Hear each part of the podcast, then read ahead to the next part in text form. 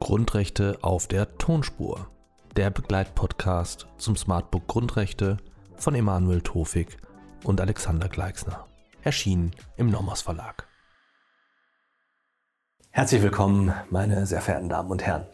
In diesem Video werden wir uns dem allgemeinen Gleichheitssatz nach Artikel 3 Absatz 1 Grundgesetz zuwenden und hier insbesondere der ersten Stufe der Prüfung dieser Gleichheitsrechte, nämlich der Bildung von Vergleichsgruppen ähm, und der Feststellung der rechtlich relevanten Gleich- und Ungleichbehandlung.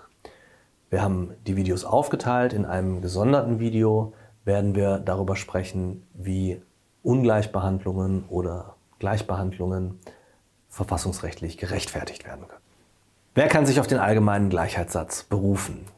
Das können alle natürlichen Personen. Artikel 3 Absatz 1 Grundgesetz spricht von allen Menschen. Es handelt sich also um ein Menschenrecht oder um ein Jedermann-Grundrecht. Wie sieht es auch mit, aus mit juristischen Personen? Auch juristische Personen können sich über 19 Absatz 3 Grundgesetz ähm, auf den Schutz des allgemeinen Gleichheitssatzes berufen. Es muss sich also um inländische juristische Personen handeln und der Gleichheitssatz muss wesensmäßig anwendbar sein. Ausgenommen sind jedenfalls juristische Personen des öffentlichen Rechts. Hier verfängt das Konfusionsargument, über das wir verschiedentlich schon gesprochen haben, also ähm, Begünstigter und äh, Belasteter, Verpflichteter können ähm, nicht auf derselben Seite stehen. Hier stünde, wäre der Staat einmal grundrechtsverpflichtet und einmal grundrechtsberechtigt. Das führt zu einer Konfusion. Das hat beispielsweise das Bundesverfassungsgericht in seiner Entscheidung zum Eigentumsrecht von Rundfunkanstalten 1988 so ausgeführt. Es gilt aber, auch wenn wir nicht unmittelbar auf Artikel 3 Absatz 1 Grundgesetz zurückgreifen können, ein verfassungsrechtlich verbürgtes, aus dem Rechtsstaatsprinzip hergeleitetes Willkürverbot. Dieses verfassungsrechtliche Willkürverbot wirkt allerdings nur objektivrechtlich, sodass juristische Personen des öffentlichen Rechts eine Verletzung dieses Verbots nicht im Rahmen einer Verfassungsbeschwerde rügen können. Das hat das Bundesverfassungsgericht in seiner Sparkassenentscheidung aus dem Jahr 1987 festgestellt. Ob sich ausländische juristische Personen auf Artikel 3 Absatz 1 Grundgesetz berufen können, ist in der Literatur umstritten, denn Artikel 19 Absatz 3 Grundgesetz nimmt Bezug auf inländische juristische Personen. Hat Artikel 3 Absatz 1 Grundgesetz einen festen sachlichen Schutzbereich? Diese Frage zu stellen heißt sie zu beantworten. Nein. Diese Frage haben wir bisher in einem Video zu den Freiheitsrechten noch nicht gestellt. Die Frage ist also, wie kommen wir zu einer Konturierung des Schutzbereichs, wie kommen wir zu einer Definition des Schutzbereichs? Gleichheitsrechte gewährleisten ein Verhältnis von Personen oder Sachverhalten zueinander, eine Relation.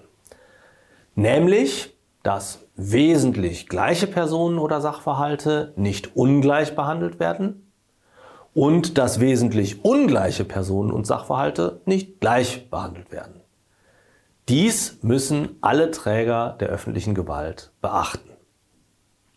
Allerdings müssen wir dieses Verhältnis der Personen oder Sachverhalte zueinander, diese Relation erst einmal bestimmen. Die steht nicht im Normtext. Das führt zu einem zweistufigen Prüfungsaufbau. Ich darf Sie insofern auch nochmal auf das äh, gesonderte Video verweisen, das die Unterschiede im Prüfungsaufbau bei Freiheits- und Gleichheitsrechten erläutert. Das führt zu einem zweistufigen Prüfungsaufbau, nämlich erstmal müssen wir den Schutzbereich definieren und schauen, inwiefern eine rechtlich relevante Ungleichbehandlung vorliegt. Das ist das, was wir in diesem Video erörtern. Und dann auf einer zweiten Stufe schauen wir uns an, ob eine gegebenenfalls vorliegende Ungleichbehandlung eine verfassungsrechtliche Rechtfertigung erfährt.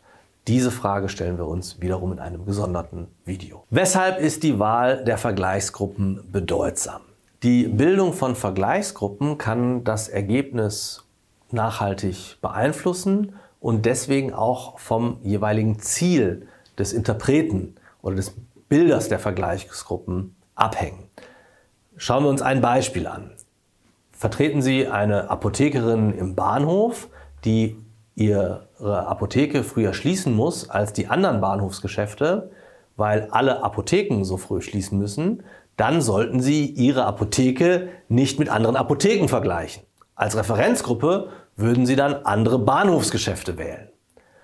Der Oberbegriff wäre Bahnhofsgeschäfte.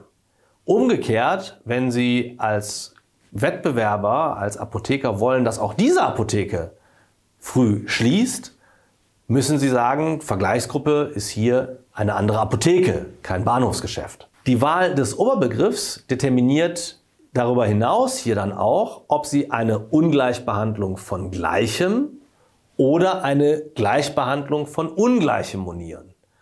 Also wenn Sie die Apotheke mit Bahnhofsgeschäften vergleichen, dann würden Sie sagen, die Apotheke im Bahnhof, die Bahnhofsapotheke ist ein Bahnhofsgeschäft und sie wird hier ungleich behandelt, obwohl sie gleich ist.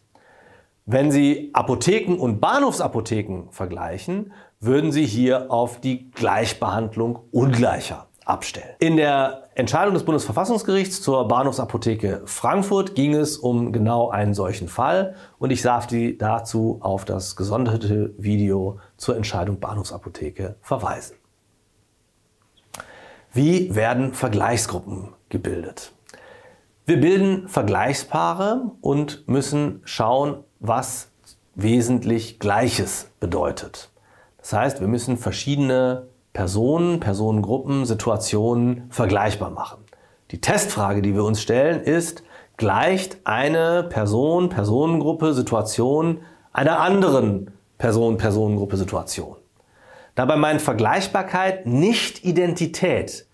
Die müssen gerade nicht identisch sein. Das kommt besonders schön auch zum Ausdruck in der Formulierung wesentlich gleich. Ja, also sie müssen nicht gleich sein, sondern sie müssen im Wesentlichen hinsichtlich der wesentlichen Merkmale gleich sein. Was ist nun wesentlich Ungleiches? Wesentlich ungleich sind Personen, Personengruppen oder Situationen, die nicht miteinander vergleichbar sind, wo wir die Vergleichbarkeit ausschließen. Die Testfrage hier ist, gleicht eine Person, Personengruppe oder Situation einer anderen Person, Personengruppe oder Situation nicht in ausreichendem Maße. Das Bundesverfassungsgericht führt aus, eine Personengruppe oder Situation entspreche einer anderen nicht in ausreichendem Maße, wenn sie, Zitat, anderen rechtlichen Ordnungsbereichen angehören und in anderen systematischen und sozialgeschichtlichen Zusammenhängen stehen. So das Bundesverfassungsgericht in einer Entscheidung zur Waisenrente 1975. Als Beispiel sei hier angeführt der Vergleich zwischen Beamtinnen und Beamten und Arbeitnehmerinnen und Arbeitnehmern. Für die Bildung von Vergleichspaaren ist wichtig ein gemeinsamer Bezugspunkt, ein Tertium comparationis. Um Personen, Grundrechtsträger oder Objekte, Situationen vergleichen zu können, bedarf es eines Vergleichsmaßstabes. Ein Vergleich ist immer nur in Bezug auf etwas möglich. Also, wir brauchen ein Merkmal oder Eigenschaften wie beispielsweise Alter oder Beruf.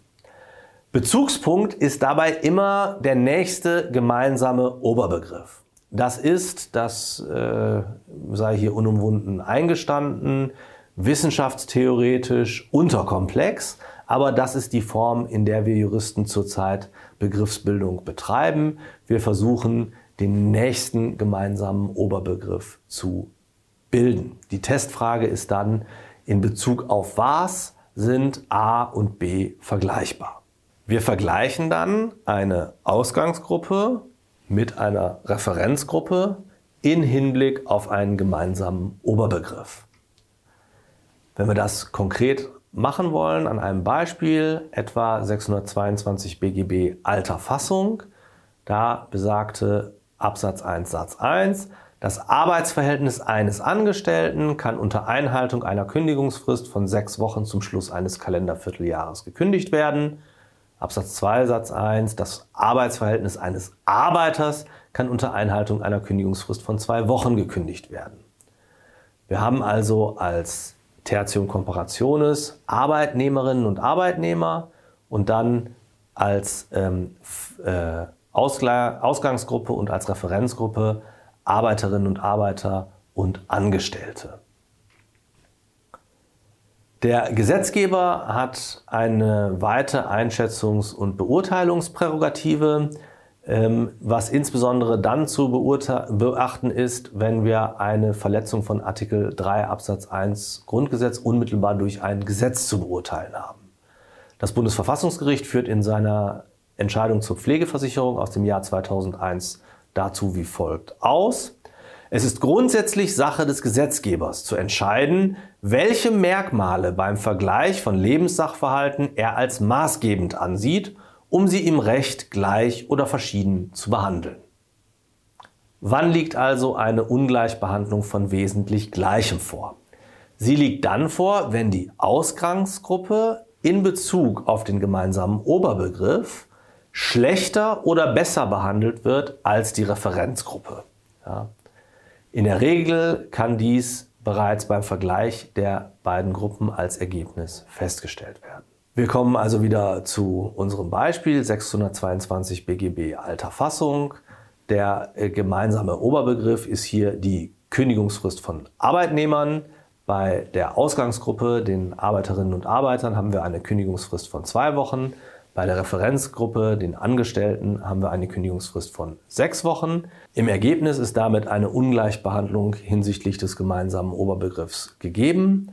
Die Arbeiterinnen und Arbeiter werden aufgrund der kürzeren Kündigungsfrist von 622 BGB Alterfassung im Vergleich zu den Angestellten benachteiligt. Wann liegt eine Gleichbehandlung von wesentlich Ungleichem vor?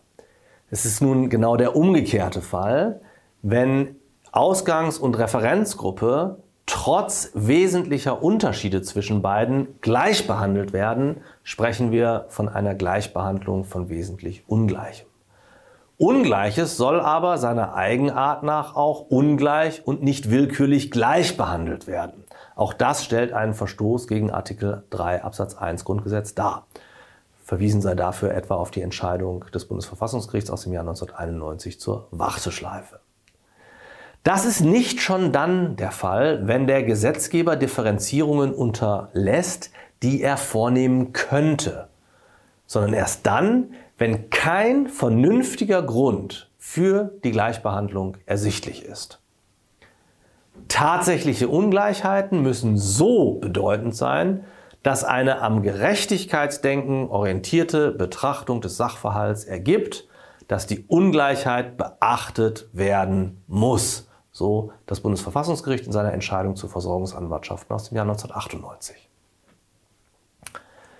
Jetzt haben wir also festgestellt, dass entweder wesentlich Gleiches ungleich behandelt worden ist oder wesentlich Ungleiches gleich.